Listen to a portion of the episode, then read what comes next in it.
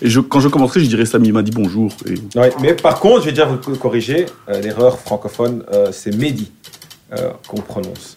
Ça s'écrit avec un A. Mais je sais que c'est Mehdi, mais je savais pas que. Enfin, j'ai jamais entendu des gens dire Mehdi. en Oui, fait. je le dis tout le temps, mais du côté francophone, ça reste un combat euh, à mener. Eh ben, exceptionnellement, je suis d'accord pour le, mener un combat avec un politique. Tu comprends, sur cette terre, il y a une chose effroyable, c'est que tout le monde a ses raisons. Mais bien sûr que tout le monde a ses raisons. Vous écoutez Le sens de sa vue, le podcast politique du vif. Bonjour, je suis Nicolas Dedecker et je suis journaliste au vif. Dans le podcast Le sens de sa vue, je pars à la rencontre d'une personnalité politique pour comprendre et puis surtout pour discuter les raisons et les fondements de son engagement. Pour cet épisode, j'ai rencontré Sami Mehdi. Sami Mehdi a 34 ans, il est président du CDNV depuis quelques mois maintenant, et puis c'est l'ancien secrétaire d'État à l'asile du gouvernement de Croo. Sami Mehdi nous a reçus au siège de son parti en mars 2023. Eh bien, Sami Mehdi, bonjour. Bonjour. Alors, dans la première étape, dans le premier chapitre du sens de sa vue, euh, il est de coutume de parler d'un savoir, donc l'auteur, l'œuvre, l'étude, hein, ce qu'on appelle la non-fiction, qui vous a influencé ou vous influence dans votre parcours politique. Et alors, vous m'avez parlé euh, d'une série de livres assez récente qui a été écrite par une de mes collègues de CNAC, une journaliste néerlandophone, puisque CNAC est euh, l'équivalent flamand du Vif l'Express, édité par la même entreprise. Donc, je vous remercie déjà pour la publicité que vous faites notre entreprise. Cette collègue, c'est Anne Peutemann, et entre 2019 et 2022, elle a écrit trois livres autour de la problématique du vieillissement. Ouais. Hein, le premier, c'était euh, Grace Ouais. donc vers le vieillissement. Le sous-titre, pourquoi est-ce que euh, on doit avoir peur de vieillir Ouais.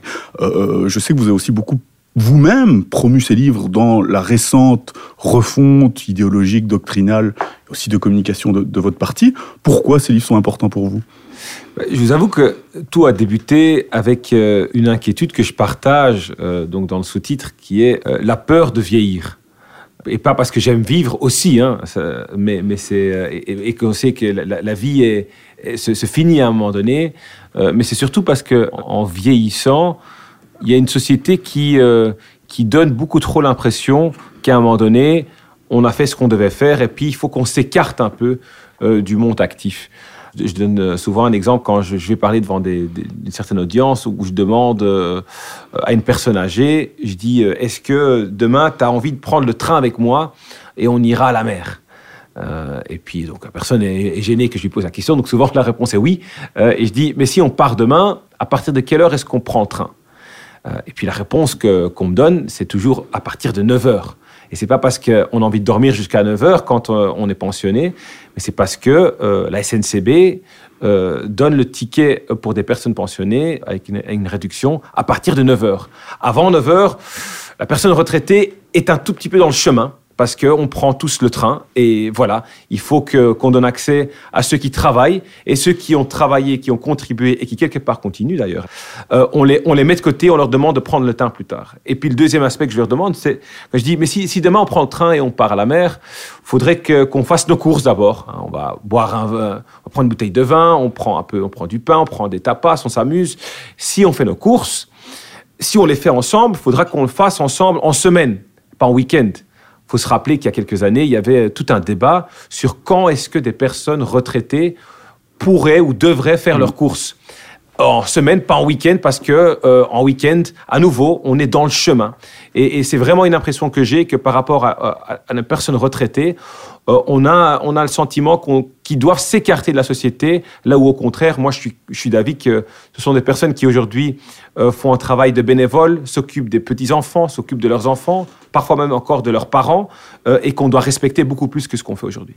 Alors, euh, Anne Peutemann soulève des problèmes qui sont un peu immatériels ou culturels, hein, où on parle d'un manque de, de respect, Oui. de manière générale, abstraite, euh, mais aussi, et vous, vous en avez parlé ici à l'instant, des, des problèmes qui sont intrinsèquement matériels. Il y a un témoignage dans Rebels, qui est, je pense, le troisième Oui, volet, correct. où il y a une dame qui dit que, euh, je, je cite, à partir de 80 ans, les droits du patient, donc en question de santé, ça devient une illusion.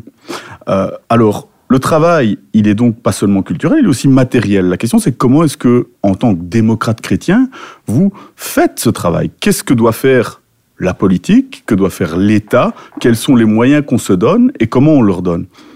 Euh, si, on, si on prend l'exemple de, de- de votre voyage en train, qui est un bon exemple, Ouais. quelle est la solution qu'on doit faire? Est-ce qu'on doit mettre des prix bas pour tout le monde ou des prix encore plus bas pour les personnes plus âgées? Euh, de façon à ce qu'ils se mélangent Est-ce qu'on doit ne pas faire des horaires différenciés, mais avec des prix plus bas pour les personnes âgées Comment est-ce que concrètement on travaille à ça? Ben, à mon avis, il faudrait avoir des prix bas pour tout Est-ce le qu'on monde. oblige les personnes âgées à prendre le train quand les plus jeunes le prennent? Oui, oui, exactement. Quelles Mais sont les méthodes? Il faudrait que, que pour le train que le prix soit bas pour tout le monde et qu'on fasse en sorte que euh, la pension euh, euh, est, élevée pour que les gens puissent vivre normalement. Mais, par exemple, sur, d'autres aspects aussi, quand on veut prendre un ticket de train, euh, Aujourd'hui, les guichets, il y en a de moins en moins. Euh, le monde est digitalisé, là où certains de nos personnes euh, aînées n'ont pas toujours accès à la digitalisation de la même façon que d'autres. Et là, parfois, le monde politique ou la société se dit, bah, si tu n'arrives pas à le faire, tu demandes à tes enfants ou à tes petits-enfants. Mais c'est pas ce qu'ils veulent faire. Personne n'a envie d'être dépendant de, ses enfants, petits-enfants ou de son voisin. Euh, c'est sympa d'utiliser It's Me pour faire tout et n'importe quoi, mais si on ne fait pas en sorte que euh, les systèmes sont accessibles et pas toujours digitalisés, mais si on ne le fait pas, malheureusement, on exclut certains groupes, certaines catégories de la société. Et c'est là où le monde politique a un devoir de faire en sorte que, euh, oui, il faut que la société avance, elle peut se digitaliser, mais jamais d'une certaine manière euh, où elle, euh, elle oblige quelqu'un à suivre. Et si tu n'arrives pas à suivre, ben, tu restes, tu restes sur, sur le, perron, tu, attends le train qui arrivera un jour et qui n'arrivera jamais pour certains. Mais ça demande aussi une gigantesque quantité de moyens collectifs et publics euh, pour que les trains ne soient pas remplis aux heures de pointe et donc que les personnes plus âgées, plus fragiles, moins mobiles puissent y avoir leur place pour que ces personnes âgées aient la pension suffisamment élevée pour pouvoir s'acheter une bonne bouteille de vin pour aller à la mer. Euh, co- comment est-ce qu'on décide de- d'allouer, de réallouer, de créer ces moyens-là?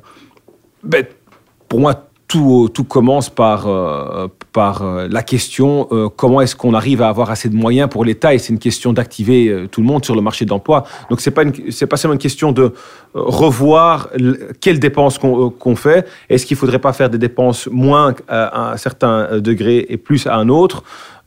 Mais c'est premièrement faire en sorte que euh, chaque personne qui est en âge de travail travaille et puisse contribuer à la société, ça, pourrait déjà résoudre beaucoup de nos problèmes. Et puis ensuite, oui, c'est vrai que euh, ça reste une question de, choix qu'on fait en tant que société. Quel choix est-ce qu'on a envie de faire?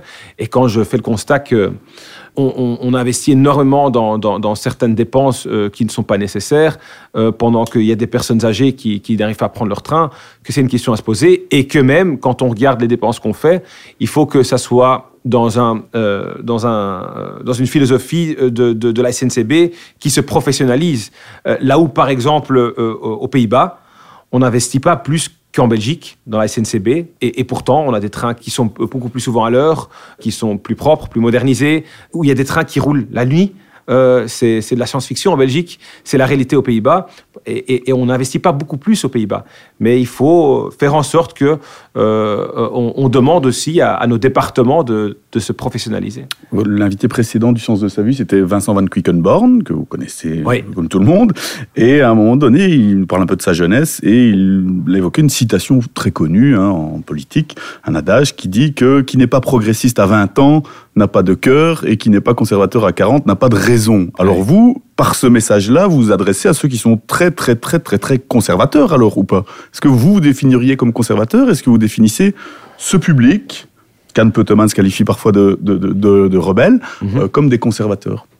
Bah, euh, j'ai j'ai moi-même aussi une, une- une vision euh, conservateur du monde. Le, le meilleur exemple à donner, si on veut continuer sur le train, c'est qu'un conservateur ne veut pas aller en arrière ou, rester euh, à la même place, mais faire en sorte que quand le train avance, que personne reste euh, sur la quai euh, parce que le train va trop vite. Et donc, c'est bien d'avoir un TGV, mais si trois quarts de la population n'arrive pas à rentrer dans le train parce qu'il va trop vite, on perd tout le monde.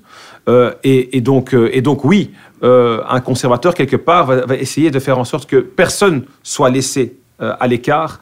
Euh, euh, et, un grand nombre de, personnes âgées, je pense, ont souvent l'impression qu'ils ne comptent plus, euh, qui, ne- qui sont laissés à l'écart et avec des frustrations réelles jusqu'au jour d'aujourd'hui. Sachant que quand on regarde par exemple le travail que font nos, pensionnés en tant que bénévoles ou même ceux qui travaillent mon père est pensionné, il travaille encore. ça fait cinq ans qu'il est, à la retraite, mais euh, j'ai pas l'impression. Si- S'ils arrêteraient de travailler, si tous les pensionnés arrêteraient de, faire un travail en tant que bénévole ou de s'occuper des, enfants, des petits-enfants ou de leur quartier, je peux vous dire que le monde irait très, très, très, très mal. Donc, euh, on, nous doit de plus respecter euh, nos aînés. Et, le respect aussi, quelque part, c'est une euh, valeur de conservateur qui n'est pas mauvaise à avoir. Alors, par rapport au conservatisme, euh, j'étais un peu surpris de votre choix par rapport à la date de publication de ce livre. Vous êtes engagé en politique et au CDNV depuis bien longtemps, même si vous êtes encore un, un- un- un jeune homme. Mais ce sont des livres, comme je l'ai dit, qui sont sortis entre 2019 et 2022. Et vous n'avez pas cité de vieilles, augustes, célèbres références de la démocratie chrétienne ou de la pensée conservatrice. Pardon. Vous n'avez pas cité Rerum Novarum, l'encyclique. Ouais, vous n'avez ouais, pas évoqué euh, Dans, vous n'avez pas euh, même évoqué Emmanuel Mounier, euh, le personnalisme, etc. Pourquoi? Et parce que c'est pas mal de, de, de voir aussi euh, les valeurs euh, chrétiennes démocrates dans, euh, dans le temps d'aujourd'hui. Et c'est, on pourrait en effet parler du Rerum Novarum et, et de voir en plus quelle est la différence entre les conservateurs d'aujourd'hui et les chrétiens démocrates de l'autre, parce qu'il y a, ce sont deux euh, idéologies politiques totalement différentes, là où, en tout cas sur l'aspect socio-économique, le, le chrétien démocrate par Rerum Novarum, a cette obligeance morale de s'occuper de l'autre et de faire en sorte que oui, euh, c'est pas euh, euh, au monde politique d'organiser la vie de l'autre. Quelque part, c'est la communauté qui le fait elle-même. Mais euh, sur l'aspect du marché, sur la- l'aspect économique, il y a quand même un devoir de corriger pour garantir que personne ne soit laissé euh, à l'écart. Mais, mais ces livres-là, euh, en effet, sont, sont, sont assez- récents et justement prouvent que certaines des valeurs qu'on prône en tant que chrétien démocrate restent extrêmement actuelles jusqu'au jour d'aujourd'hui. Donc vous considérez ma collègue Anne Peteman comme une bonne chrétienne démocrate. Je vais, je vais voir avec elle. hein. Mais je, dirais toujours, je dis toujours qu'il y a beaucoup de gens qui sont chrétiens démocrates sans le savoir, et c'est mon devoir d'essayer de- d'illuminer le monde et de leur faire savoir qu'ils le sont.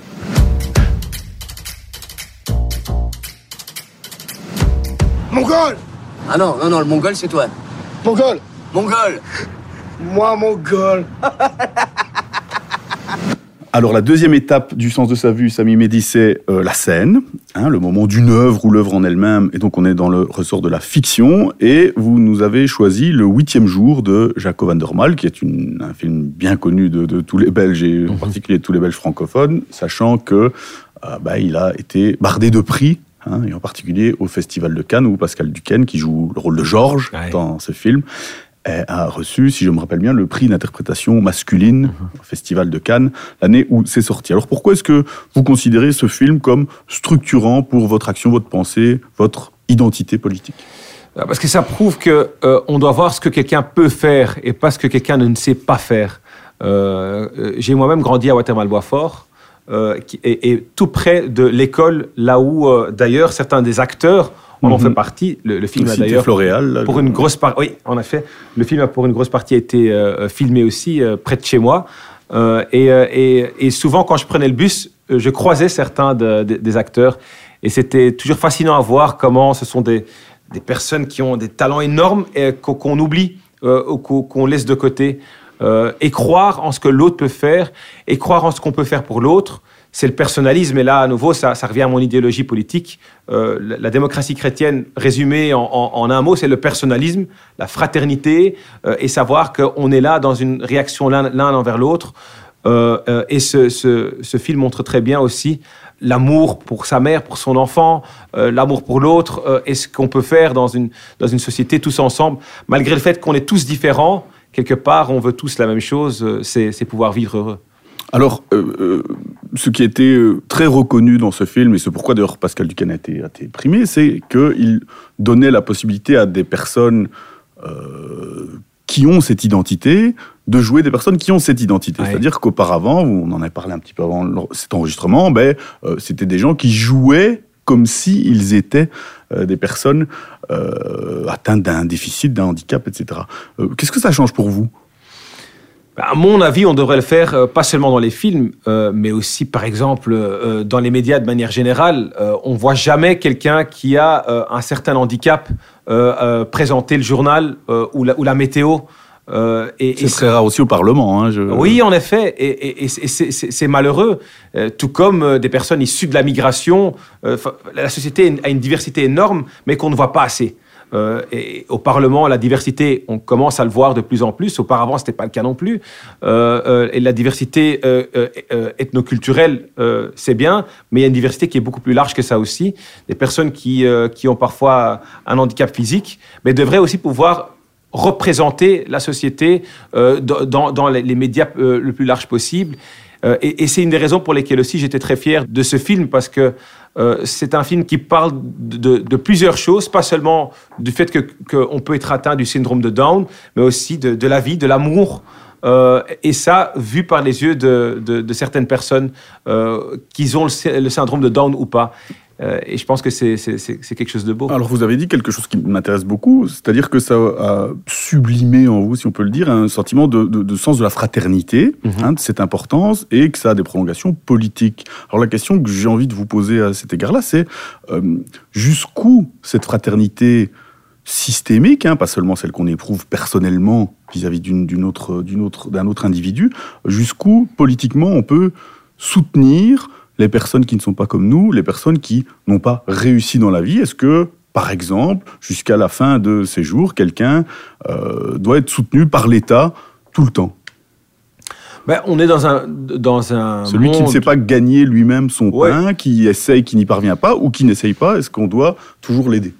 Ben, quelqu'un qui n'essaye pas euh, doit être poussé à, à faire le nécessaire. Mhm. On vit dans une société où il y a des, des droits et des devoirs.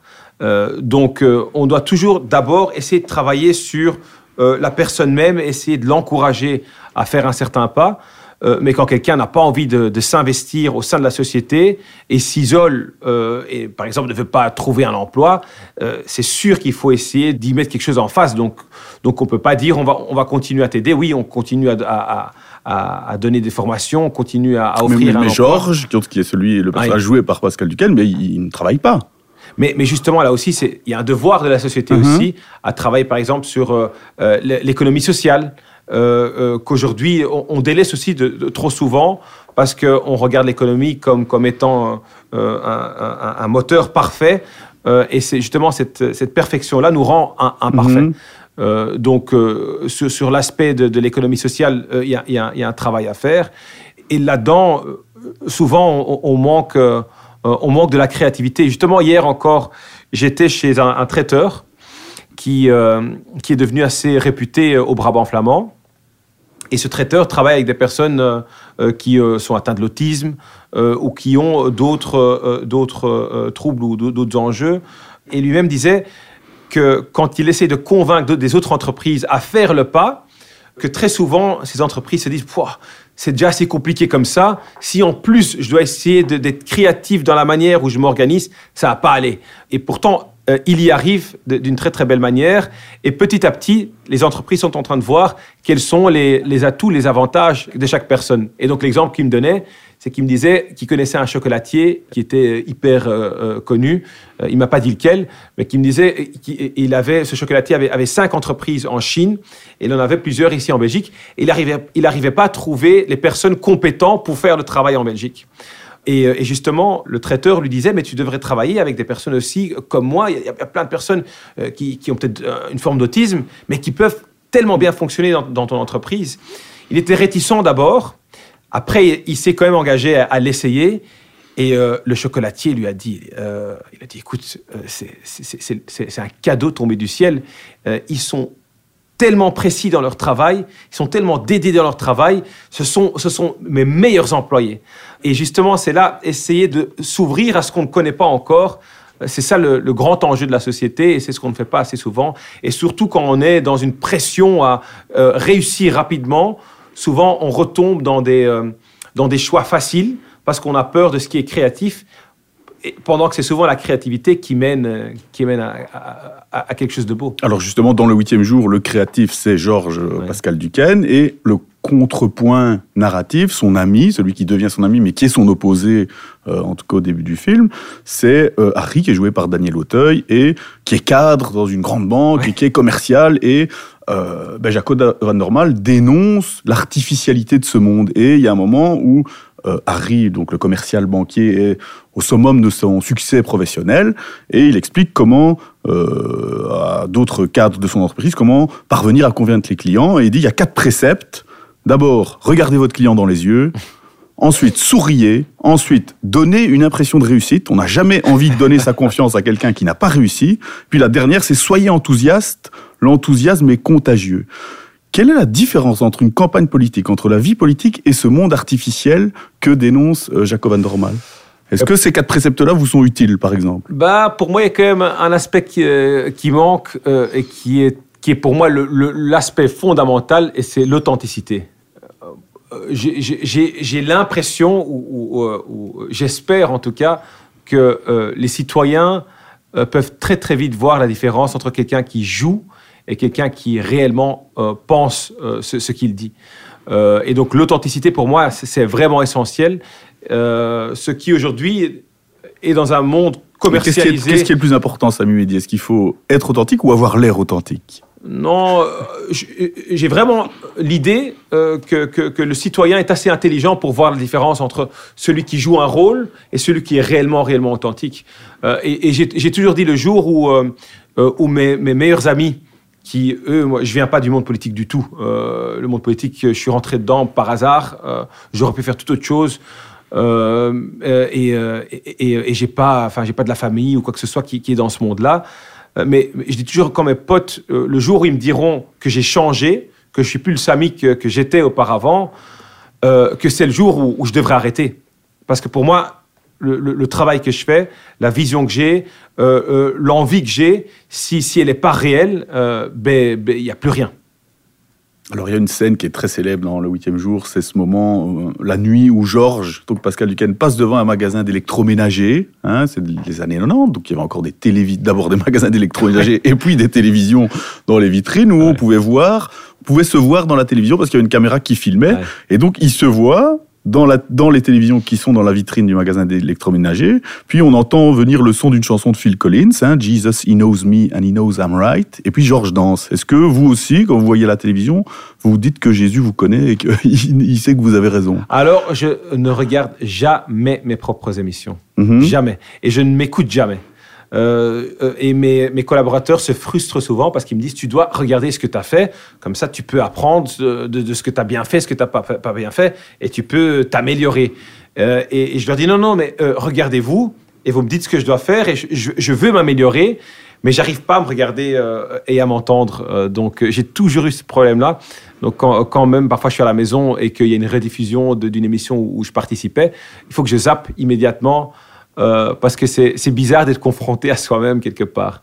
Euh, donc, euh, donc non, si, si je suis en face d'une caméra avec une télé, je, je pense que je continuerai ma route.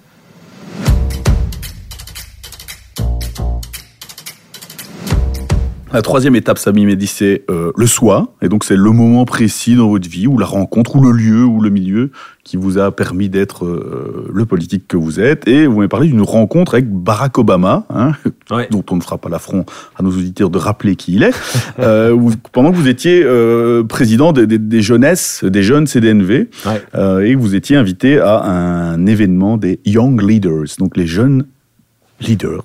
Oui, Ah, c'est- oui, c'est- oui. aussi au, du au français. niveau européen. hein. Oui, on, Ouais, était, ouais, ouais. euh, on était à Berlin. Pourquoi est-ce que c'était important pour vous et en quoi?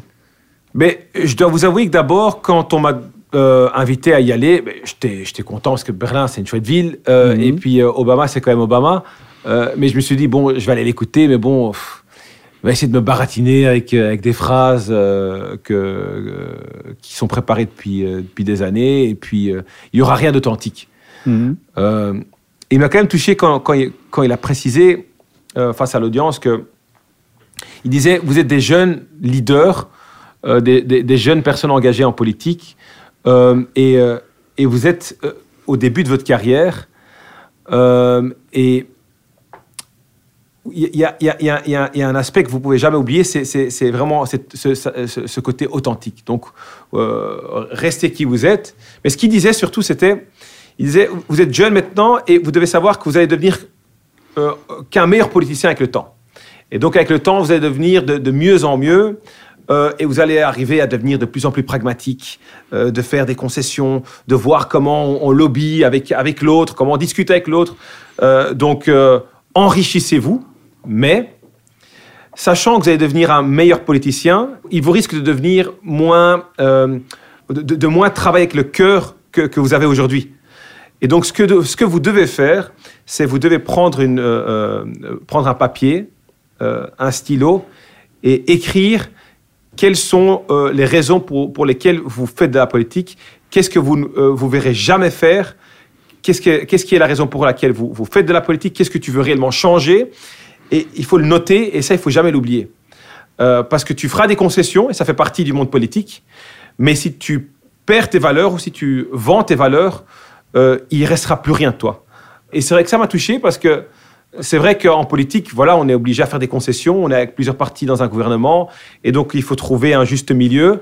Mais parfois, quand on regarde certains hommes et femmes politiques, on se dit, mais euh, qui sont en, politique depuis longtemps, on se dit, mais pourquoi est-ce que pourquoi ils ne se battent pas au- aussi euh, virulents que moi pour, pour un certain point Euh, Et j'ai peur que c'est euh, quelque part dû à ce que dit Barack Obama, que certaines personnes deviennent tellement bons en politique euh, qu'ils ne sont plus très bons en, en, euh, En valeur, En- oui, en valeur. éthique. Est-ce que vous-même n'êtes pas devenu un très bon politique? Est-ce que le young leader que vous étiez et que vous êtes encore toujours euh, n'est pas devenu un très bon politique? Et est-ce que c'est pas paradoxal de se focaliser sur les personnes âgées quand on est un jeune leader? Est-ce que vous pensiez, il y a 15 ans, je pense, une quinzaine d'années, quand vous avez vu euh, Barack Obama, est-ce que vous pensiez que vous seriez le champion des euh, personnes âgées, des cheveux blancs à l'époque? Est-ce que c'est pas un renoncement dans une certaine mesure à vos idéaux de jeunesse? Non, non, non, du tout. Euh, D'ailleurs, et c'est drôle parce que quand, on parle du respect par rapport aux personnes âgées, on se dit ah, mais ça c'est quelque chose, c'est un, une thématique qui n'intéresse que les personnes âgées. Moi, je peux vous dire que Et c'est aussi votre électorat, on peut. euh, Oui, mais moi, je peux vous ne dire heurte que- pas la vérité en le disant. Oui, mais je peux vous dire que les personnes euh, qui ont mon âge, j'en ai Mhm. 34, euh, les personnes qui ont mon âge et qui, euh, qui entendent les valeurs que je prône par rapport aux personnes âgées sont les premiers à les défendre avec moi. J'adore mes parents. Euh, malheureusement, mes grands-parents sont décédés, mais mes grands-parents, c'était le, plus gros trésor qui, existait au sein de la famille. Euh, et donc, ces valeurs familiales, ne pas oublier ses, ancêtres, ne pas oublier ses, grands-parents, euh, c'est une valeur qui, est partagée par, beaucoup des personnes qui, ont mon âge ou qui sont même plus jeunes. Donc non, au contraire, c'est une valeur que, représentent beaucoup de, de- des personnes de ma génération. Et avec, euh, avec le- l'esprit de Barack Obama, je pourrais juste vous dire que est-ce que je suis devenu un bon politicien? Euh, En tout cas, euh, faire des concessions. euh, je sais que, en tout cas, du côté flamand, on a quand même l'idée que s'il y a un homme politique qui est difficile à faire des concessions avec, c'est bien moi, parce que justement, j'ai des valeurs qui sont très propres aux miennes et, à celles de mon parti, que je trouve souvent beaucoup trop important euh, à mettre dans le bain avec d'autres et à trouver le juste équilibre.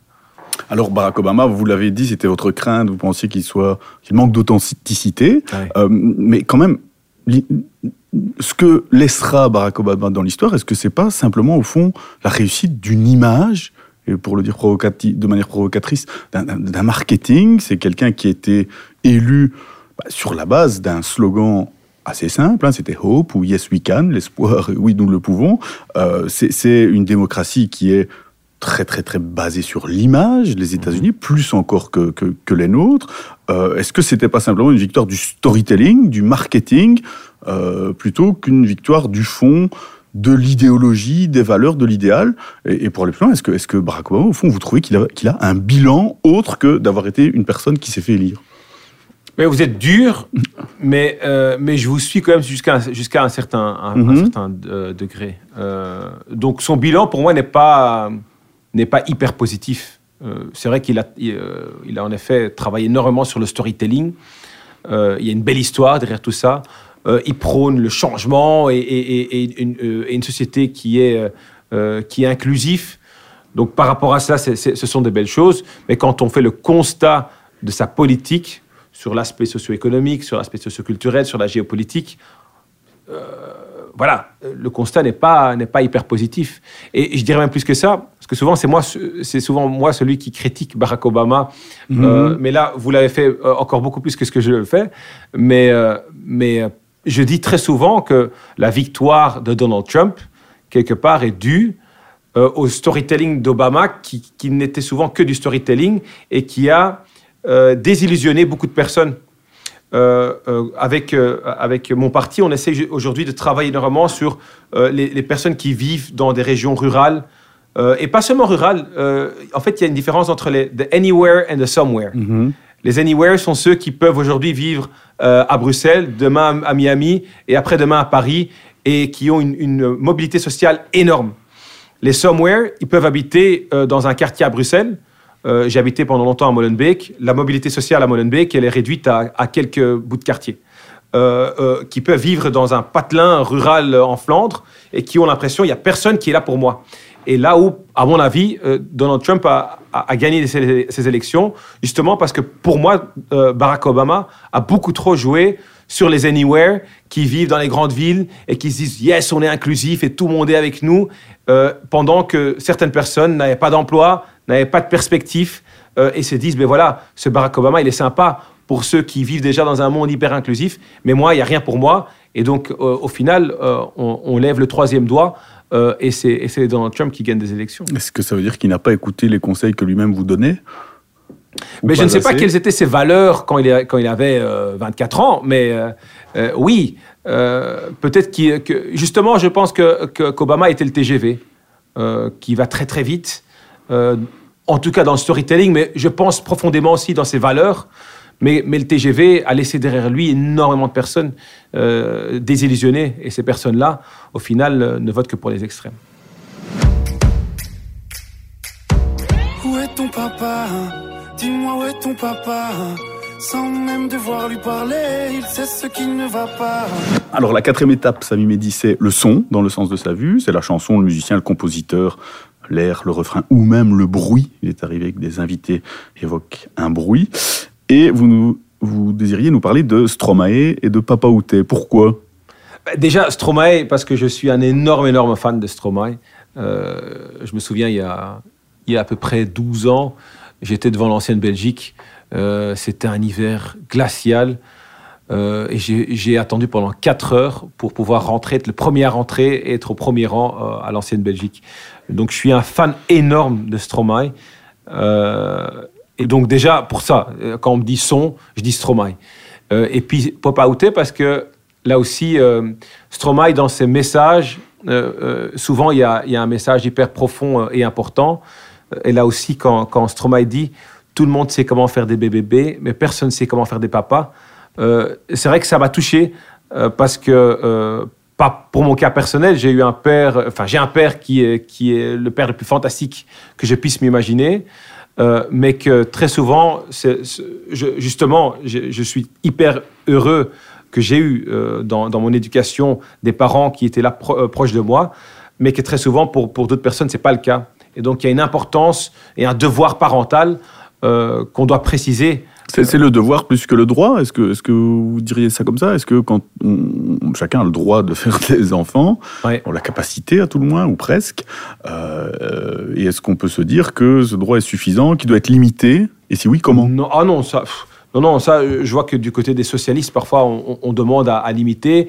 Euh, Ça devient dangereux quand, quand le, le monde. on a, eu, on a eu une, ici récemment une petite polémique un peu bébête en Belgique francophone relativement à une élue qui euh, exigeait ou réclamait ou évoquait la possibilité de demander un permis pour Ah les oui, j'ai parents. hein, C'était c'est quelqu'un c'est pas une socialiste, c'est Jacqueline. Galland. de- Oui, en effet. Mais euh, chez nous, c'est c'est- les socialistes flamands qui le, qui le proposent parfois. Je trouve que c'est Mhm. dangereux comme, comme vision. Quand le monde politique va commencer à décider qui peut en avoir et qui pas. Euh, je sais pas là où ça termine. Euh, il faut essayer d'accompagner les personnes qui surtout euh, vivent dans une certaine précarité ou euh, euh, à, à- faire ça dans, les meilleures conditions, euh, euh, éduquer leurs enfants. Mais en tout cas, il y a aussi un devoir parental euh, que parfois j'ai l'impression que certaines personnes, c'est pas une majorité, hein, mais, mais oublient.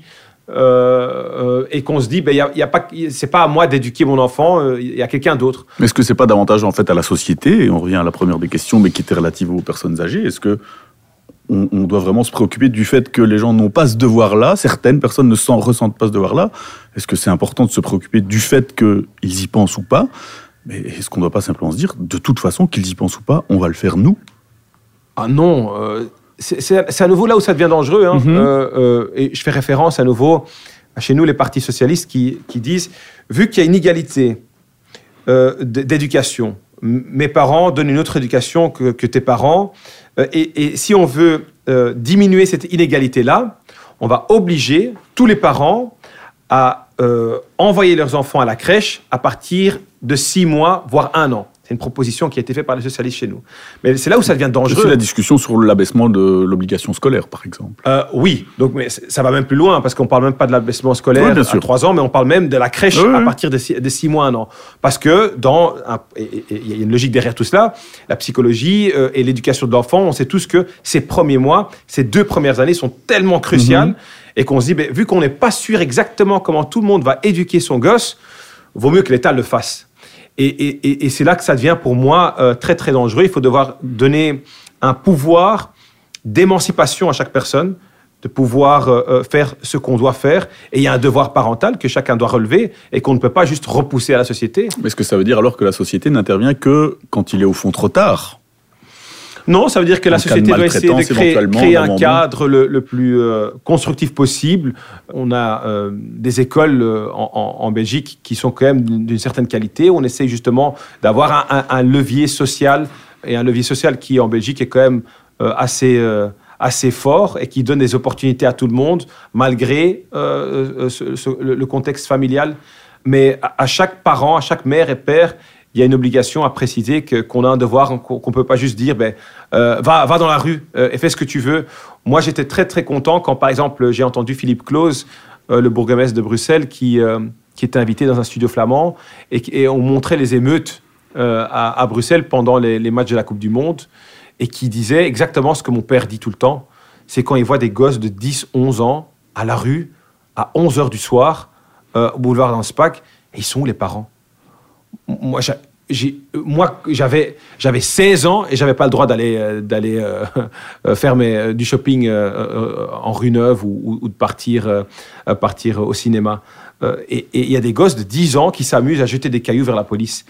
Là, il y a un devoir parental aussi qui est pas toujours respecté. ou- et à mon avis, le monde politique doit pouvoir travailler là où il le peut, investir dans, dans, dans les des, a- des gens- agents de quartier, euh, investir dans, euh, dans euh, l'éducation, investir dans la jeunesse. Mais il y a aussi un devoir des parents de faire ce qu'on doit faire. Alors, dans le- le- les travaux préparatoires à ce, ce podcast, vous aviez dit que vous vous, vous réjouissiez de devenir vous-même euh, euh, père. C'était un truc auquel vous aspirez. Et on vous le souhaite, après tout. Euh, mais moi, je parie quand même, euh, Samy Mehdi, que vous avez déjà l'idée de comment vous communiquerez sur vos réseaux sociaux le jour où vous deviendrez papa. C'est vrai? Et- Vous avez déjà l'idée ou pas? Non, non, non, même pas. Non. Soyez authentique, enfin. on- Non. Non, non, non, je- non euh, maintenant, mais là, vous me, vous me posez une question et j'essaye de devenir créatif, de me dire comment est-ce que je Mais l'annonce. c'est aussi, enfin, il y a aussi l'idée que bah, aujourd'hui, la politique, c'est aussi de la communication personnelle. Oh, mais parfois, je vous assure que euh, dans le monde journalistique, on se fait des théories de Mhm. dingue. Je me souviens quand j'ai annoncé euh, que, que j'ai que j'ai une, une- Ah oui, une oui. copine, euh, il y avait il y avait plein de théories qui ont circulé. Attends, mais il, il a mis sur la photo, il portait un training et il a probablement mis un training pour montrer que il n'est pas seulement un homme politique, mais que quelque part il y a un aspect cool derrière tout ça. Non, les gars, c'est juste que j'étais en week-end, euh, il faisait beau et en week-end je me, euh, je, je me traîne en training Nike ou Adidas euh, tout le temps. Mes voisins euh, vous le diront, c'est comme ça que je me balade en, en- en journée quand je suis pas au travail. Et pourtant, parfois on se fait on se fait des idées. Euh, donc non, euh, euh, je- euh, quand, quand j'aurai des gosses, je serai surtout content d'avoir des gosses. J'ai toujours dit que pour moi, être père, c'est target number one. C'est vraiment le, le- le- le défi à relever sur mon bucket list. Je sais que pour certaines personnes, c'est sauter, en parachute, euh, euh, euh, grimper sur l'Himalaya. Mais pour moi, c'est euh, c'est être papa. Alors, vous avez parlé de vos voisins, euh, vous avez parlé de Stromae. C'est un Bruxellois. Est-ce que vous êtes Bruxellois, Samy Mehdi, au fond? Ben, j'ai grandi, je, suis né à Bruxelles. J'ai grandi à Bruxelles. J'ai joué au foot à Bruxelles. Je suis allé à l'école à Bruxelles. Donc, c'est sûr que Bruxelles fait partie de mon ADN. Euh, Mhm. même, même souvent, euh, et du côté francophone, enfin du, côté euh, du monde politique francophone, on me le répète, sou- on me le répète souvent. On me dit oui, c'est drôle quand tu parles en français, tu parles comme un comme un, un- un jeune bruxellois de quartier. Enfin, je sais pas si c'est le cas, mais en tout cas, il y, a- il y a un accent bruxellois. C'est- je, suis, je, suis, je, bruxellois de base. Maintenant, je vis à Villevorde. Est-ce que c'est à Bruxelles, Villevorde Attention, Ah non. ça, c'est- c'est- Ah non, Villevorde, c'est pas Bruxelles. Hein. Villevorde, c'est c'est le Brabant flamand. Euh, et, euh, donc c'est la Flandre. On pourrait et pas dire que, les Villevordiens sont bruxellois. Non, non, non, non, non. Et d'ailleurs, il y, a beaucoup de- il y a beaucoup de Bruxellois qui quittent Bruxelles parce qu'ils vont à la recherche d'autres choses Est-ce qu'ils deviennent flamands à ce moment-là et, euh, et qui se disent mais je, je pars en Flandre euh, et je pars à Villevorde. Donc, non, non. Euh, Il y, a, y y une différence euh, linguistique aussi hein, qui est importante. Vous savez, euh, souvent, du côté francophone, on ne comprend pas pourquoi euh, cet aspect linguistique, le flamand, est tellement important. Mais on doit s'imaginer être un groupe linguistique qui est entouré de, de, euh, la communauté française, qui est la France et la Wallonie, et un peu le Luxembourg, qui est euh, la communauté anglophone, qui est UK, la communauté allemande, qui est euh, du côté droite. Et donc, on est encerclé en tant que petit groupe linguistique qui, dans l'histoire de la Belgique aussi, a quand même connu des moments assez compliqués. Et donc, il faut comprendre que pour le flamand, on a l'impression que on doit protéger cette petite communauté avec une belle langue qui souvent est repoussée par des, des langues euh, internationales. De quand elle date cette prise de conscience chez vous? Ah ben moi, je dois vous Est-ce dire que, que, c'est de Boisfort, de, du ben, ça, ça de date de quand euh, j'avais pff, 18, 19 ans. Euh, j'ai été À l'UNIF. ouais, et puis surtout, j'ai une éducation bilingue, mais je suis parti à l'école en flamand, euh, en, en primaire, en Mhm. secondaire à l'UNIF. Euh, et donc, par exemple, quand je, quand je pars au docteur, chez quand je vais chez le docteur, C'est une faute très francophone Ouais, belge, ça veut ouais, dire au docteur. au docteur, ouais, quand je vais chez le docteur, je vous avoue que euh, quand j'avais 18 ans, c'était c'était frustrant. Le docteur me pose des questions et certes, et, et je veux bien Mhm. discuter avec le docteur en français jusqu'à un certain degré, mais à un moment donné, ça devient très compliqué d'expliquer exactement là où on a mal et quel mal on a. Euh, et, euh, et, et, euh, et- donc, ce sont des moments où je me dis, mais mince, ça serait bien que je puisse expliquer ce que j'ai maintenant dans, euh, dans ma langue, qui est ma langue maternelle, même si le français est, est- est ma langue paternelle. Mais parfois, il y a une langue qui, est plus simple à utiliser qu'une autre dans, un certain contexte. Et c'est vrai que ça, a commencé à me frustrer de plus en plus, que euh, c'est à moi de m'adapter, pendant que parfois j'aimerais bien que, surtout pour des aspects importants comme la santé, je puisse m'expliquer dans ma langue euh, et surtout dans une, dans une région qui est bilingue, où, ce serait euh, à la société et, et- à ses institutions de s'adapter à moi, qui utilise une des deux langues du pays. Dites-nous quand même que vous n'allez pas nous reprocher d'enregistrer ce podcast en français. hein. Non, non, non, du tout. Et puis je trouve aussi que c'est d'ailleurs le devoir de chaque euh, citoyen belge d'essayer, en tout cas, euh, de- de- d'apprendre euh, les deux langues. Euh, J'étais euh, très, très frustré et d'ailleurs fâché quand j'ai vu que du côté francophone, on a pris la décision de supprimer le, le néerlandais comme une langue obligatoire dans l'enseignement francophone, parce que ça donne un message tellement difficile et tellement mauvais. Euh, et je vous avoue que même si c'est obligé en, euh, en Flandre, euh, c'est pas comme si chaque flamand accroche le français directement, mais d'un point de vue symbolique, c'est- tellement triste de se dire, mais voilà, on n'oblige plus le flamand parce que c'est une petite langue, c'est pas tellement important. L'anglais, l'espagnol, c'est beaucoup plus important plus tard. C'est faux. Moi, je dois vous dire que ma carrière politique, je l'ai due grâce au français. J'étais euh, le, le- le membre du CDNV bilingue et parfois quand euh, chez RTL TVI ou, euh, ou à RTBF, on avait besoin d'un francophone qui parle de- du point de vue du CDNV, ben, on me demandait à moi. Pendant que j'étais seulement président des jeunes, Mhm. mais j'étais le seul CDNV à, à- à- à- à me débrouiller dans les deux langues. Et, et donc, même chez moi, dans mon parti politique, on disait, Ah, c'est dingue quand même. Euh, le petit jeune, là, il part euh, chez RTL, chez RTBF, il est représentant de notre parti. Euh, et c'est Ça vous grâce... donné des atouts. Absolument. Et cet atout-là est important. Euh, même si je dois vous dire que je constate à Bruxelles et, et- et aux alentours que de plus en plus de personnes, justement, euh, comprennent à quel point c'est un atout d'être bilingue. Euh, et il faudrait continuer à travailler là-dessus. C'est bien de pouvoir parler le français et néerlandais. Ça devrait être un devoir dans, dans ce pays. Euh, mais bon, on y travaille.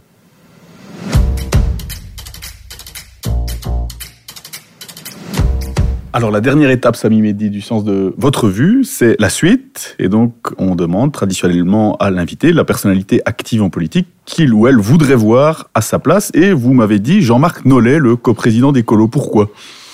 Bah, parce que euh, je dis toujours que euh, le- la, la démocratie chrétienne est euh, l'idéologie verte la plus ancienne qui existe. Par un mot flamand que je n'arrive pas à traduire, mais qui est le terme rentmeesterschap. Et rentmeesterschap veut dire qu'on a un devoir moral, pas seulement socio-économique, mais un devoir à donner la planète dans un état au moins aussi bien que celui dans lequel on l'a reçu. Maîtrise de la rente, hein, si on peut le dire comme ça. Oui, mais- il est, il est même biblique, le, le terme. hein. Il, il revient à cette idée qu'on on est locataire de la planète, on n'est pas propriétaire et on doit continuer à, y travailler. Euh, et donc, justement, sur cette vision sur l'énergie durable, sur euh, la durabilité, de, de voir comment euh, Monsieur euh, Nollet regarde le futur. Et, et dans, et dans quel aussi cadre cette méfiance qui est commune idéologiquement, et, et d'ailleurs qui, qui fait, côté francophone d'ailleurs, c'est très saisissant, presque d'écolos, les héritiers de l'ancienne aile gauche du, du Mhm. Parti social chrétien, c'est cette méfiance et vis-à-vis du tout à l'individu et vis-à-vis du tout à l'État. hein. Oui. Cette idée de- du corps intermédiaire, du small is beautiful, mais soyons ensemble. Mais ça, c'est un aspect qu'on partage euh, seulement quand on regarde sur l'aspect euh, énergétique. Mhm.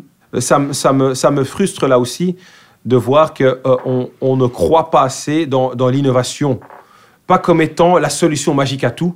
Il faut faire aussi des efforts aujourd'hui. On ne peut pas se dire on va rien faire pour euh, l'émission CO2. Euh, D'ici quelques années, il y aura une invention magique et puis tout va se résoudre. Donc il y a des, il y a des efforts à faire aujourd'hui. Il faut, il faut croire aussi et investir dans, dans la technologie. Et donc quand on parle de, de l'énergie nucléaire, euh, c'est vrai que je ne comprends pas pourquoi on se dit le nucléaire, c'est l'énergie du passé. Quand on sait qu'aujourd'hui.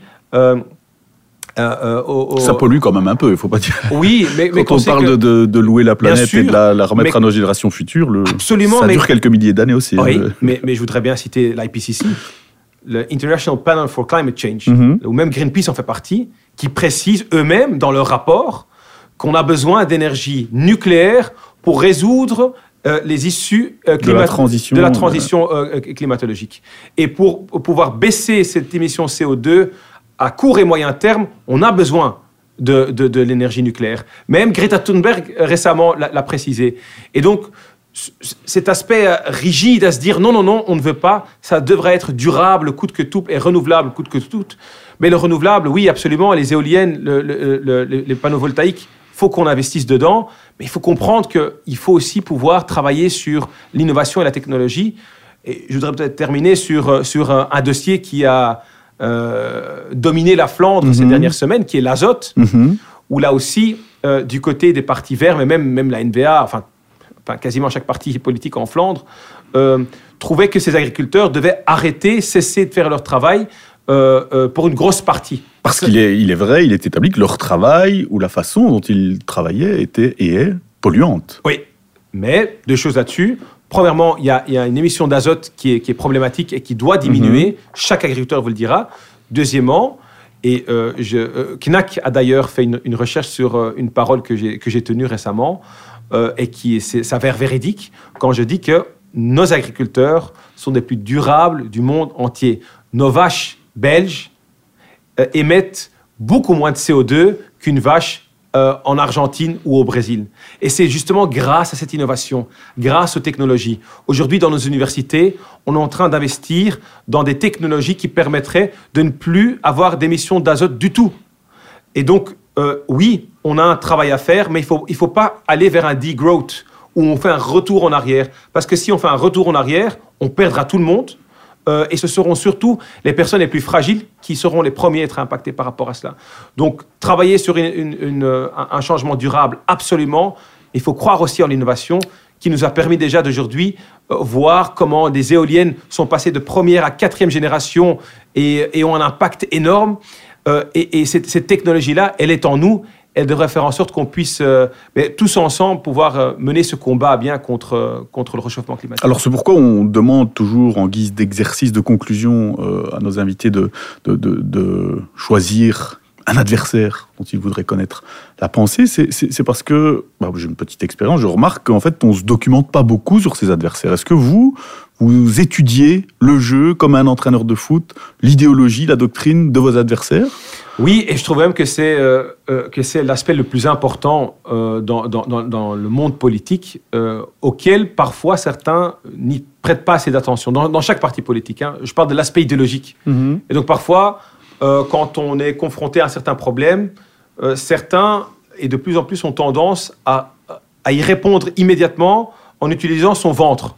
Ni le cœur, ni la tête, mais le ventre. Et en se disant, ah voilà, moi je le résoudrai comme ça. Au moins, c'est authentique. Oui, c'est authentique, mais c'est pas toujours réfléchi. Euh, et j'aimerais qu'on soit authentique et, qu'on réfléchisse en même temps. Partir d'un cadre idéologique permet justement de pouvoir apporter des réponses euh, qui sont beaucoup plus réfléchies. Parce qu'on a euh, une vision au long terme. On a, on a un chemin euh, euh, et on a un compas qu'on utilise pour savoir là où on veut aller, comment on veut y, aller- y arriver. Chaque parti politique qui travaille sur son idéologie, ce sont des partis que je, je respecte, même si ce ne sont pas toujours les mêmes. J'ai aucun problème à- à- avec un libéral qui, qui est libéral, tant que c'est correct et c'est cohérent dans sa vision à lui. Et c'est là-dessus qu'on doit pouvoir travailler. Eh bien, Samy m'a dit... J'ai dit Samy m'a dit comme un Transerator. eh bien, Samy Mehdi, merci beaucoup. Merci à vous. Alors, si ce que m'a dit Samy Mehdi dans le sens de sa vue vous a intéressé, eh bien, vous devrez parler ou au moins lire le néerlandais parce que les trois livres sur le vieillissement d'Anne Peutemann, journaliste au CNAC, euh, ces trois livres qui sont intitulés Grace Gedreid, Rebels et Verplant, sont parus aux éditions Vrijdag entre 2019 et 2022, mais ils n'ont pas encore été traduits en français. En revanche, le huitième jour, le film inoubliable de Jacob van der Maal, qui est daté de 1996, est évidemment disponible partout, et puis surtout a été tourné en français. Tout comme euh, toute l'œuvre de Stromae, que vous connaissez sans doute, et que vous savez à coup sûr comment faire pour vous procurer. Vous venez d'écouter Le sens de sa vue, le podcast politique du vif. Découvrez dès le mois prochain une autre personnalité politique. N'hésitez pas à vous abonner à notre chaîne, partager, à commenter et d'ores et déjà merci de nous avoir écoutés.